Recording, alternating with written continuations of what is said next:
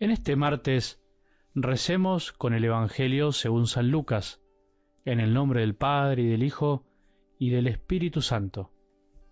Jesús dijo a sus discípulos, Estén preparados, ceñidos con las lámparas encendidas, sean como los hombres que esperan el regreso de su Señor, que fue a una boda para abrirle apenas llegue y llame a la puerta.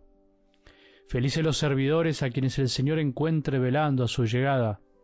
Les aseguro que Él mismo recogerá su túnica, los hará sentar a la mesa y se pondrá a servirlos.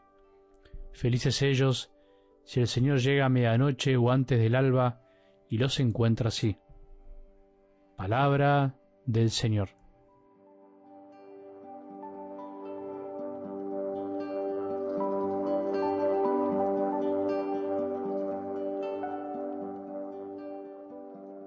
Cuando como cristianos nos olvidamos de darle a Dios lo que es de Dios, de darle lo que es de Él, todo en el fondo se va diluyendo, todo se relativiza, todo se va, como se dice, mundanizando, o sea, se va transformando como un pensamiento solo de este mundo, sin tenerlo en cuenta Él. El todo se hace humano, demasiado humano, decía un filósofo, y nuestra fe nos enseña que Cristo vino al mundo para hacer de nuestra humanidad algo más grande, una nueva humanidad, mucho más humana de lo que nosotros a veces queremos y pretendemos, porque desde su divinidad, enseñándonos a vivir como Él, todo se transforma. Hay una frase muy linda que siempre me ayudó y dice así, Él se acostumbró a vivir como nosotros, pero para que nosotros nos acostumbráramos a vivir como Él. Qué lindo es pensar así, pensar eso, qué lindo es pensar que estamos hechos para cosas mucho más grandes todavía.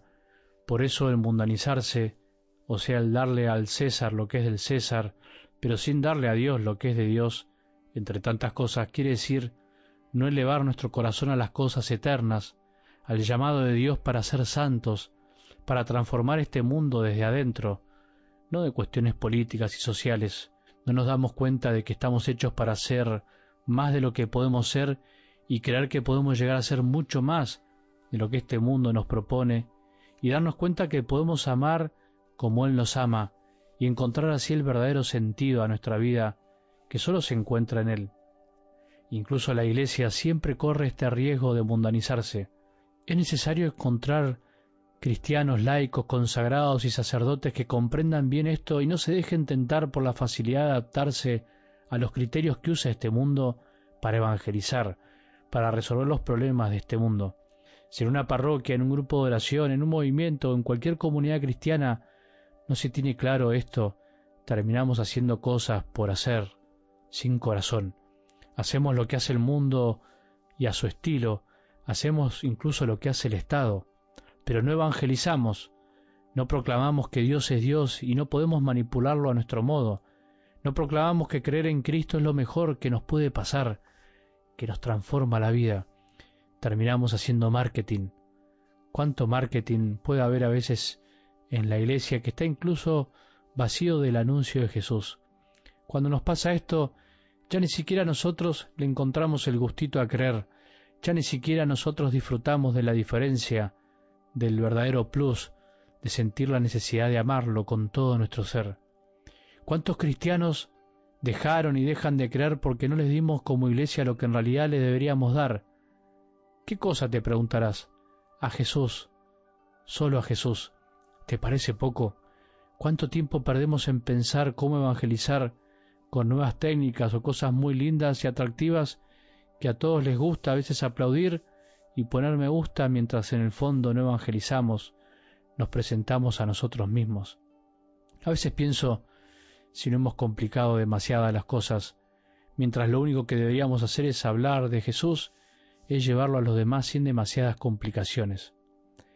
Algo del Evangelio de hoy usa una imagen muy linda para ayudarnos a comprender cuál es el verdadero sentido de nuestras vidas y cómo deberíamos vivirla, porque eso es lo más importante, las dos cosas al mismo tiempo, saber hacia dónde vamos, pero también saber cómo vamos hacia allá.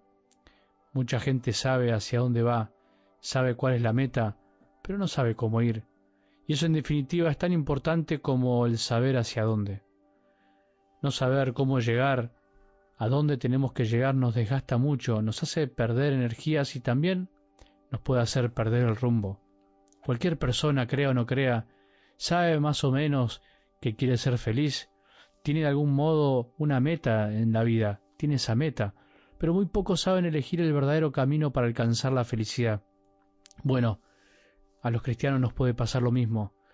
Podemos tener bien claro el hacia dónde, pero no el cómo. ¿Cuál es la meta de nuestra vida? Esperar el regreso del Señor. ¿Cómo tenemos que vivir esa espera preparados con la lámpara del corazón encendida, con el corazón encendido de amor? Cuando nos mundanizamos, cuando nos acomodamos al modo de vivir de este mundo, nos olvidamos de la verdadera meta de nuestra vida. ¿Sabías que no somos nosotros los que alcanzamos a Jesús, sino que Él es el que nos alcanza a nosotros y que será Él el que nos venga a buscar algún día? Qué distinto es pensar la vida así, qué alegría es saber que en realidad la meta se nos acerca a nosotros, que la meta de nuestra vida no se hace escurridiza, sino al contrario, se hace encontradiza. Sabiendo esto, sabiendo que la meta, o sea, Jesús vendrá algún día hacia nosotros y que en realidad viene todos los días cuando nos dejamos sorprender por su amor. Sabiendo esto, el modo de vivir bien encendidos entonces es esperar esa venida, es desearla con todo el corazón.